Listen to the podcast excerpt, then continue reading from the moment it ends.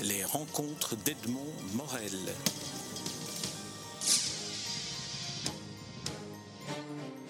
Jonathan Bousmar, je suis très heureux de vous rencontrer après euh, vous avoir croisé dans les travées de la foire du livre de Bruxelles et avoir été attiré par l'histoire des admirables Don Quichotte et Sancho Panza, une adaptation d'après Cervantes bien sûr que vous avez illustrée. Et, alors j'aurais voulu euh, un peu explorer avec vous, entrer un peu dans, votre atelier créatif et que vous nous disiez un peu comment euh, vous avez procédé pour illustrer un classique comme, euh, comme celui-là. Alors, première, euh, première question, comment, euh, est-ce que vous connaissiez Don Quichotte? J'imagine que oui, mais est-ce que vous avez dû le relire d'une certaine manière pour identifier ce qui allait faire l'objet de l'illustration Il n'y avait pas une, une, contrainte de l'édition de le relire, mais je l'ai lu moi-même.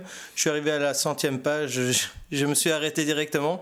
De un, parce que c'est très difficile à comprendre, c'est très difficile de rentrer dans cet univers, puis c'est assez rebondant, ça se répète un petit peu souvent, donc euh, j'ai arrêté. C'est après, par la suite, qu'il m'a fait un, une sorte de petit synopsis en m'expliquant quel est ce personnage-là, et puis j'ai essayé de réadapter, réadapter justement par rapport à toutes les images que j'ai pu voir, par rapport à des gravures euh, faites par euh, Daumier, euh, Gustave, non, Gustave Doré. C'est Gustave Doré, c'est pas Honoré. Gustave. Voilà. Gustave Doré, l'illustrateur le plus. Tout à fait. Celui qui a, qui a illustré, je veux dire, Don Quichotte.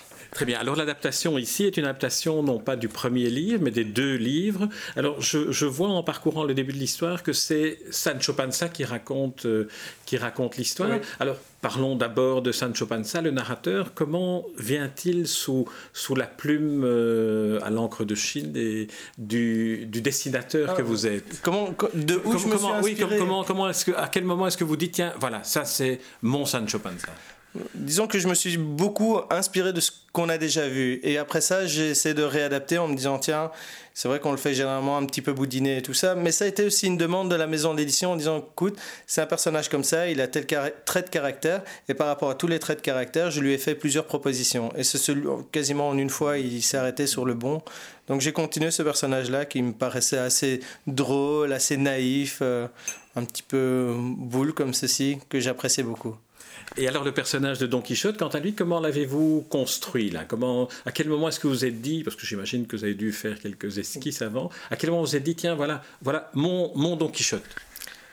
C'est toujours en m'inspirant un petit peu de ce que j'ai vu par la suite, par d'autres personnages, mais je me suis surtout arrêté par Jacques Brel qui avait re, repris Don Quichotte. Et je trouvais que Jacques Brel avait été un petit peu maquillé d'une certaine manière qui, qui m'a beaucoup inspiré dans mon Don Quichotte, mais également Dali, puisque Don Quichotte est espagnol, Dali également, et je trouvais que Dali, avec cette moustache et tout ça, inspirait un petit peu cette, cette attitude euh, je ne vais pas dire euh, extravagante, voilà. Oui, donc, donc c'est, quand vous faites référence à Dali, c'est plus euh, le personnage de Dali que, que, sa technique. Tout à fait, c'est plus le personnage que, que sa technique. C'est pas vraiment ce, euh, par rapport au, à ce qu'il a fait ou quoi que ce soit. Ça, je me suis pas inspiré. C'est vraiment son, son, attitude un petit peu excentrique et tout, ses mimiques qu'il, qu'il utilisait. Donc j'ai regardé des photos de lui pour pouvoir m'inspirer de mon personnage. Alors le troisième personnage que j'aimerais qu'on évoque, c'est Dulcinée, qui est cette paysanne qui, dans les yeux de Don Quichotte, devient une espèce de princesse euh, euh, qui, qui, qui, est devenue un archétype de, de, de la femme aimée. Mm-hmm. Alors, alors là, à nouveau, ma, ma, même question, euh, il y, a, y a un moment magique où le dessinateur se dit, voilà, j'ai trouvé le, le regard, l'expression. Disons que c'était déjà un personnage que j'avais dessiné par la suite, enfin que j'avais dessiné déjà dans d'autres d'autres livres que j'avais fait. Et c'était une femme que je trouvais très belle, donc je voulais une longue femme, comme un petit peu le, le stéréotype de toutes ces de, de, de, ces jolies femmes, un petit peu comme Monica Bellucci et tout ça. Donc je me suis vraiment inspiré de, de ce genre de, de femme fatale. Alors, euh, venons-en au livre maintenant. Euh, c'est une adaptation qui est conçue pour des enfants de, de 8-10 ans. Euh, et celui-ci, vous l'avez lu -hmm. entièrement, cette version-ci. Alors, qu'est-ce que, qu'est-ce que ça, vous, ça vous inspire, cette histoire de, de Don Quichotte pour le lecteur, l'enfant de 8-10 ans aujourd'hui? Qu'est-ce que, qu'est-ce que ça va lui, lui, lui inspirer?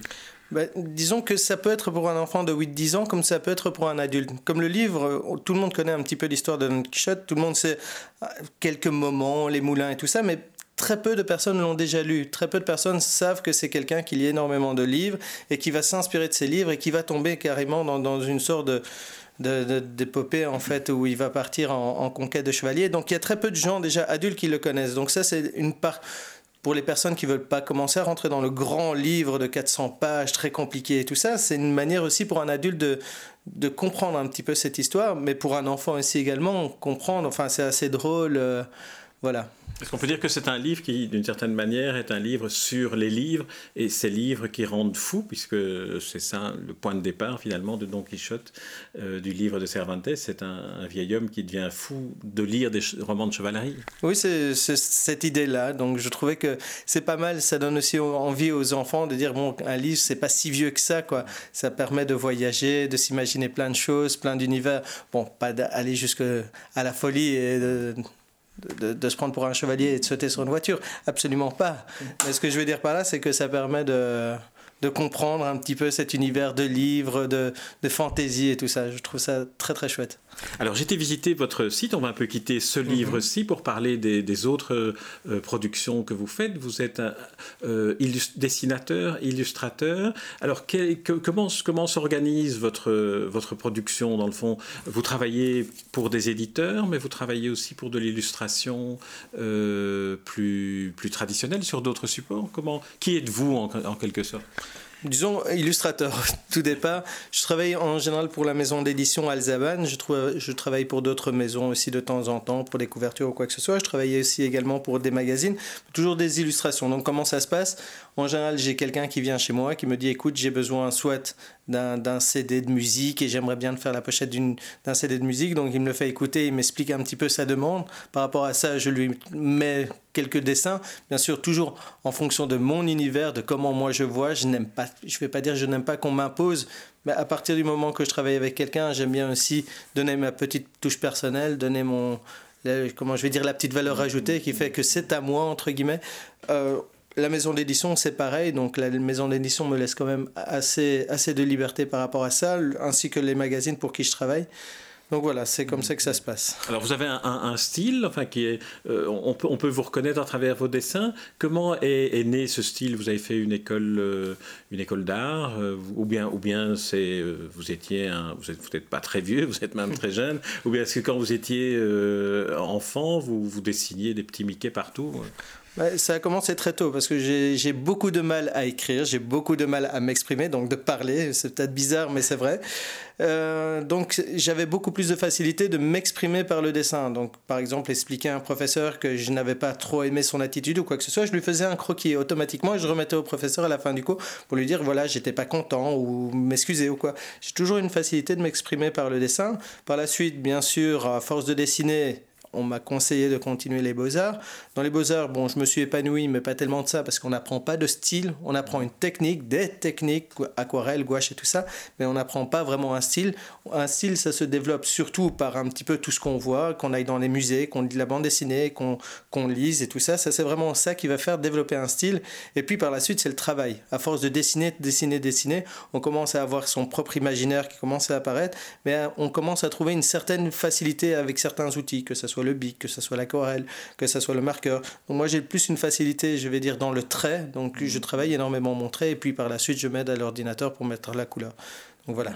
Et alors, euh, est-ce que euh, vous avez déjà envisagé, ou peut-être fait déjà, des bandes dessinées, c'est-à-dire un livre dont vous seriez l'auteur à part entière, en, inventant vos personnages, les histoires, et en, et en les, mettant en page euh, vous-même? J'ai déjà fait des, livres par rapport à des, à des, petits synopsis de faits divers. Je pars d'un fait divers et puis après ça, je le développe. J'en ai déjà fait, il y a ça sur mon site internet.